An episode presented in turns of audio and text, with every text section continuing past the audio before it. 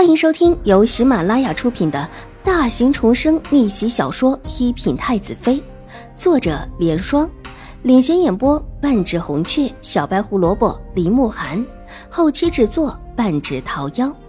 喜欢宫斗宅斗的你千万不要错过哟，赶紧订阅吧！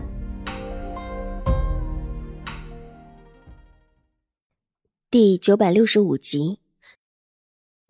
当时的文三公子还是一个闲散的读书人，纵然一直有才名，但也还不是官员。况且那个时候他年纪小，而且楚留月和文三公子的关系也的确一直很不错，于是就没有人拿这件事情来攻击楚留月结党营私。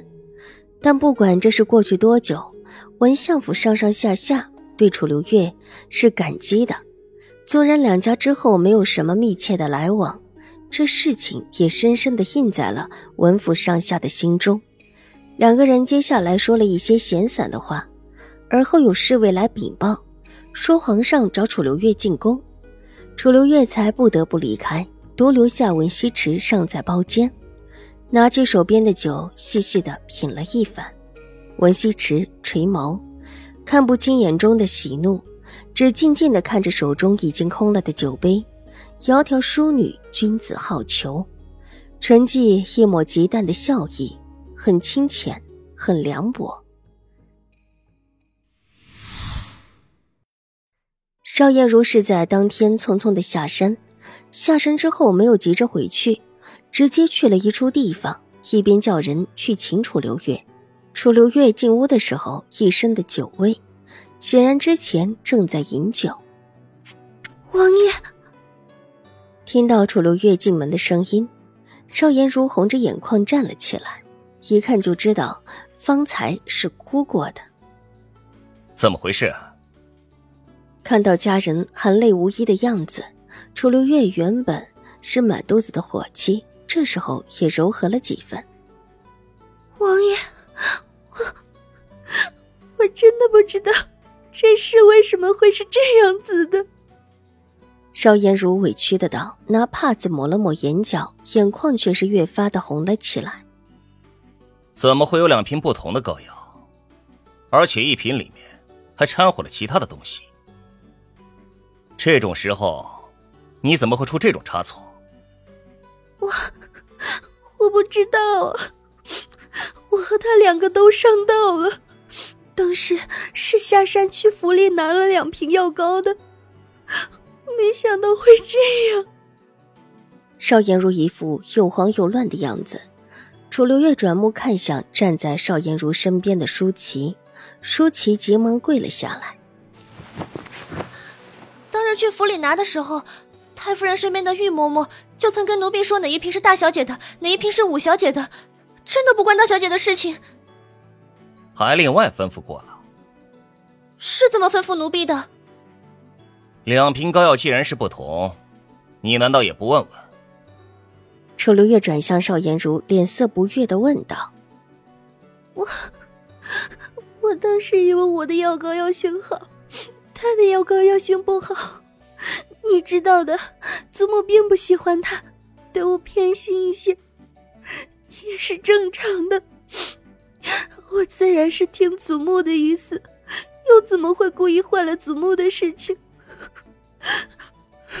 可我没想到，这药膏里面是掺了其他的东西的。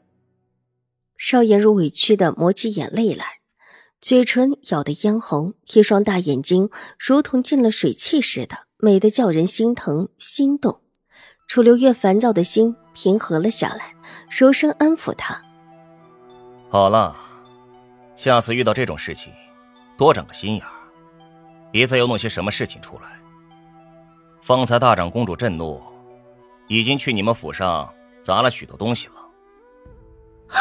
这，这怎么可以这样？我们，我们是兴国公府啊！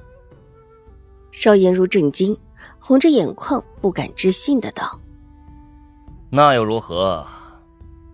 况且这事儿，的确是你们府上的不是。”听说还有曲太医帮着认证呢，可见这事儿是真的。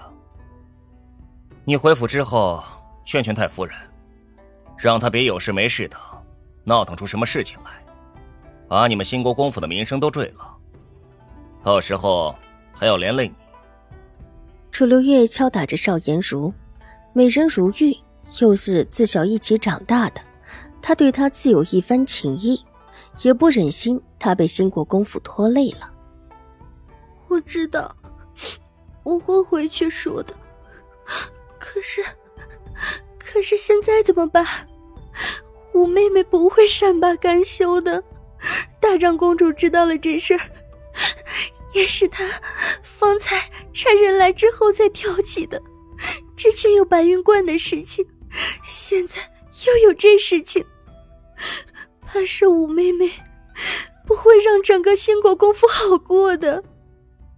邵颜如难过的道：“听得说邵婉如。”不会让整个兴国公府好过。再看看邵颜如梨花带雨的样子，楚留月越发觉得自己之前的事情是做对了。这位邵五小姐还真是一个不讨喜的搅和精呢。你放心，本王会暗中助你的。你回去让太夫人找人出来顶了罪再说，别又攀扯到其他的事情。别的世家纵然已经不兴盛了。但未必没有底牌，说不得到时候就是两败俱伤的局面。我知道，我会听王爷的话的。邵颜如知道楚留月指的是之前扯到永康伯府的事情，急忙乖巧的保证。见他如此柔婉，楚留月的脸色又好看了几分，在一边的椅子上坐定，手中捏着小棋子，送上的茶杯，想了想，问道。你跟秋玉和楚青是什么关系啊？什么？邵颜如一时没有听明白楚留月说的话，愣了一下，微微不安的问：“听闻秋玉和楚青现在都在玉慧安，而且还和你有接触。哎，你和他们关系如何？”楚留月抬头看向邵颜如，很是随意。邵颜如的心却不自觉的勾紧了，急忙摇头。王爷，我和邱大人以及清郡王虽然是认识，但是也只是认识而已啊，其他的并无接触过。他和秋玉以及楚青逛枫叶林的事情，楚留月若是想查，并不是什么难事。邵颜如聪明的没有打算把这事给引下来，当下实言相告，把在枫叶林中的事情说了一遍。楚青是偶遇。秋玉更是因为邵婉如的事情被请来的，之后也是因为邵婉如伤了脚，他们三个人才稍稍的逛了逛，但后来马上来陪邵婉如了。这事情大多是真的，只是他和秋玉以及楚青的互动之上隐瞒了一些，但是这关键的一些却使得整个话的意思完全不相同。楚留月的脸上神色还算是满意的。当下点了点头，也就不再追问了，只让他回府之后小心一些，便差人把他送了出去。本集播讲完毕，下集更精彩，千万不要错过哟。